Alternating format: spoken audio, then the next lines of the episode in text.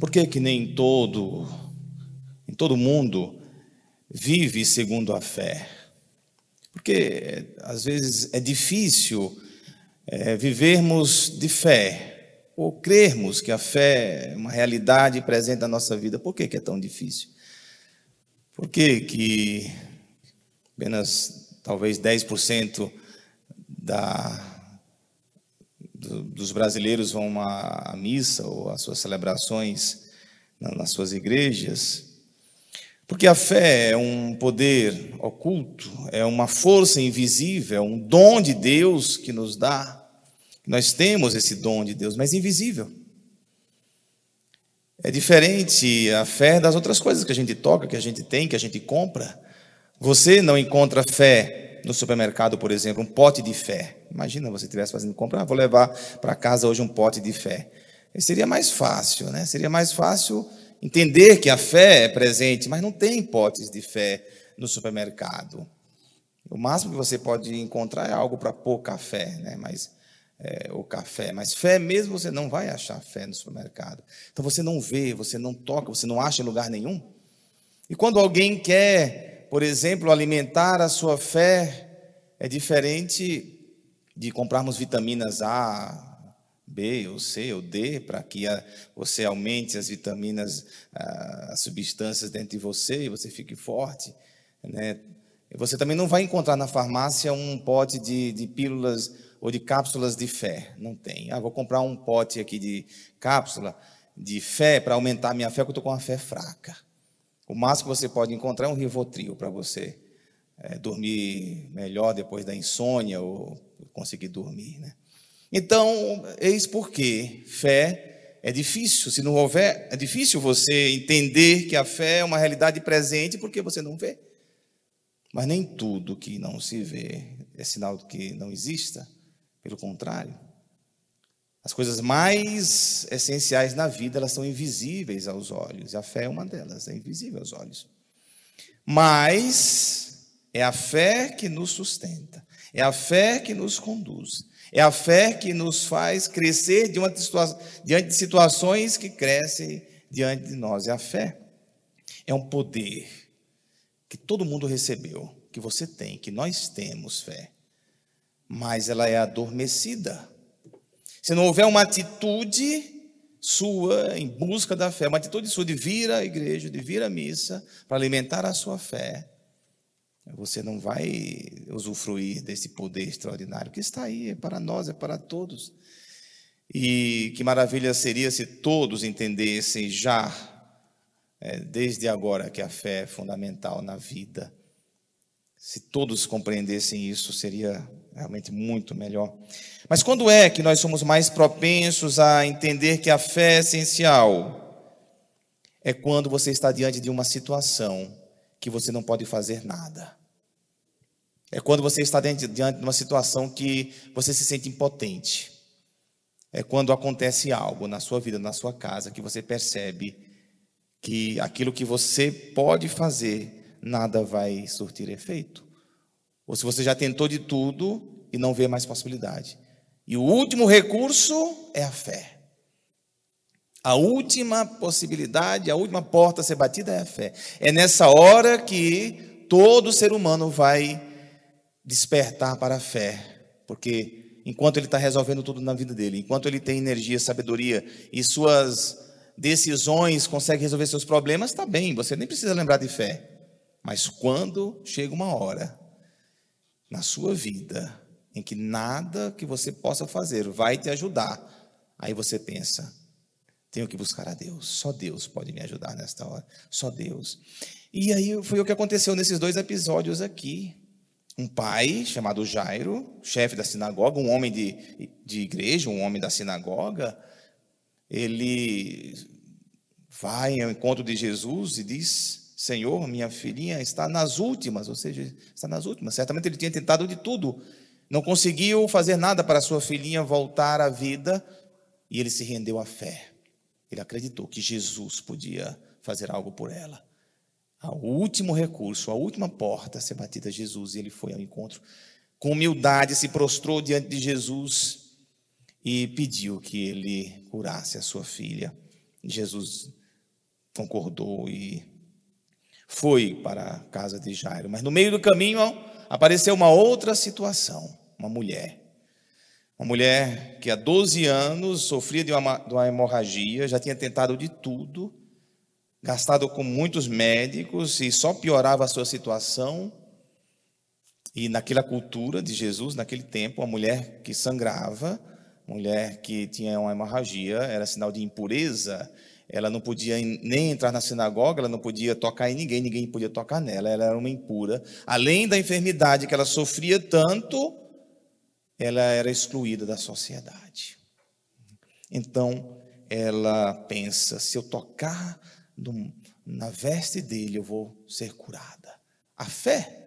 Ela tinha tentado todos os médicos, ela tinha tentado tudo, ela tinha feito todas as, as tinha ido atrás de todas as possibilidades que existia, gastado tudo que tinha e não conseguiu. Ela foi ao encontro de Jesus e, de fato, ela tocou na veste de Jesus. Ela superou, inclusive, o medo de ser é, criticada ou, inclusive, condenada, porque ela não podia tocar em ninguém. Ela tocou na veste de Jesus e Jesus sentiu: alguém tocou em mim. Alguém. E todos diziam, o seu discípulo, não, Senhor, mas tanta gente aqui, como é que a gente vai saber quem é? é. E ela é, caiu aos pés de Jesus, tremendo de medo, diz a palavra, cheia de medo e tremendo. Por que tremendo? Porque ela não podia encostar em ninguém.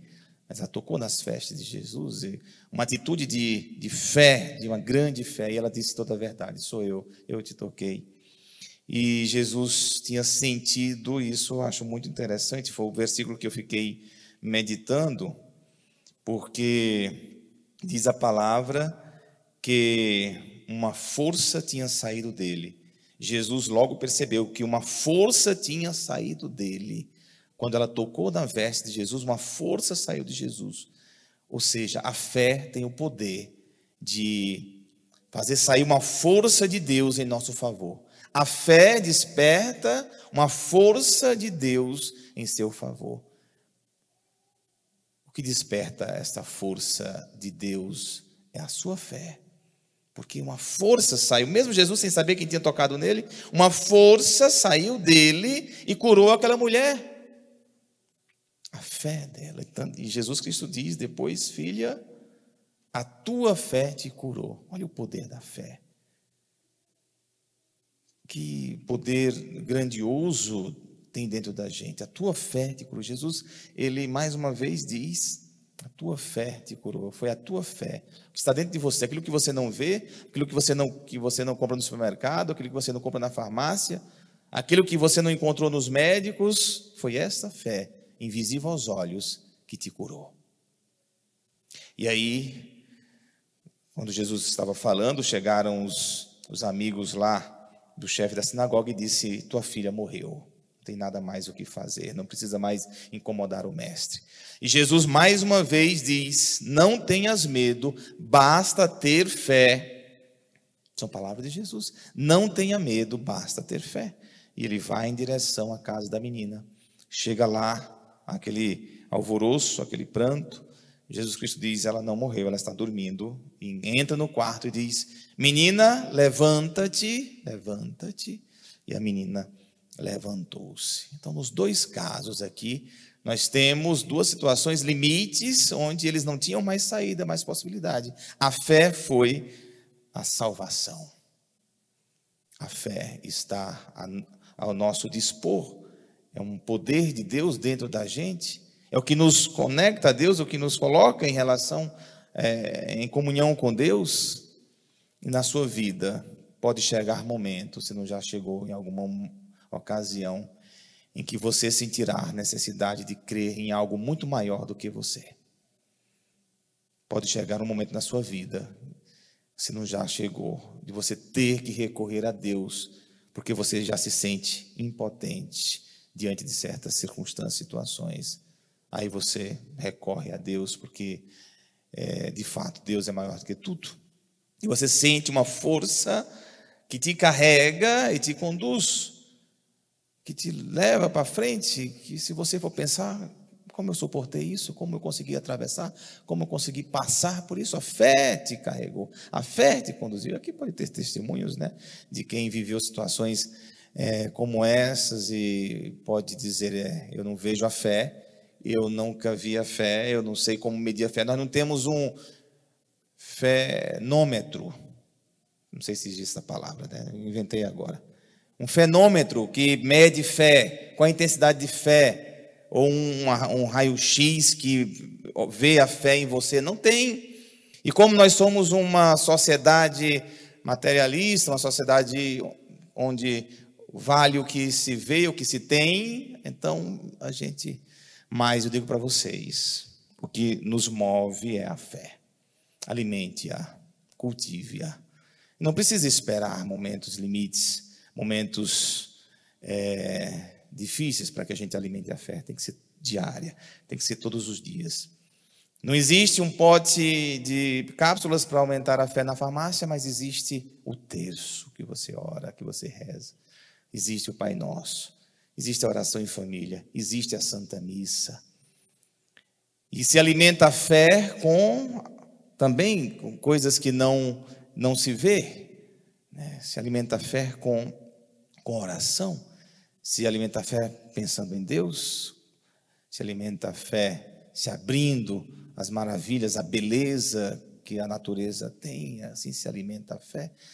E quem tem a fé alimentada não se abala facilmente. Quem tem a fé é, fortalecida não treme nas bases por qualquer coisa porque você aumentou o seu depósito de fé. Eu digo para as pessoas: nós temos um depósito que ele precisa ser, ser é, é, enchido de, de fé. E aí, quando você mais precisar, você já está cheio de fé.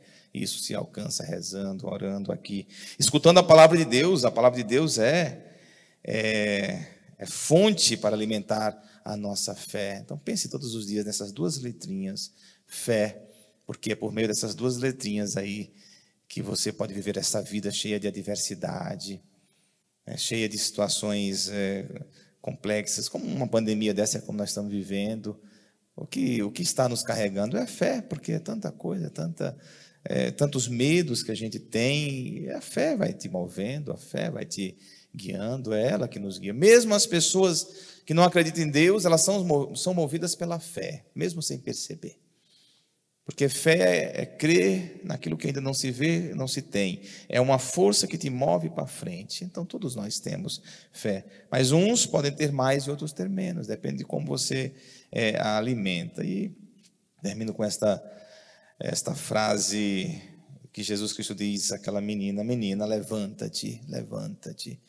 É, eu digo, aqueles que se sentem de alguma forma cansado, querendo desistir Jesus Cristo diz para você: levanta-te, levanta-te, ergue-te e vai. Essa palavra é uma palavra de ordem que serve para, para todos nós. E no Salmo também tem um versículo aqui, é, acalentador. Se à tarde vem o pranto visitar-nos, de manhã vem saudar-nos a alegria. Nunca esqueça desse versículo do Salmo 29. Se à tarde vem o pranto visitar-nos, de manhã vem saudar-nos a alegria. Depois de momentos difíceis, virá momentos de alegria. A gente tem que estar sempre pronto para esperar esses momentos e é a fé que nos leva até lá. Louvado seja o nosso Senhor Jesus Cristo, sempre seja louvado.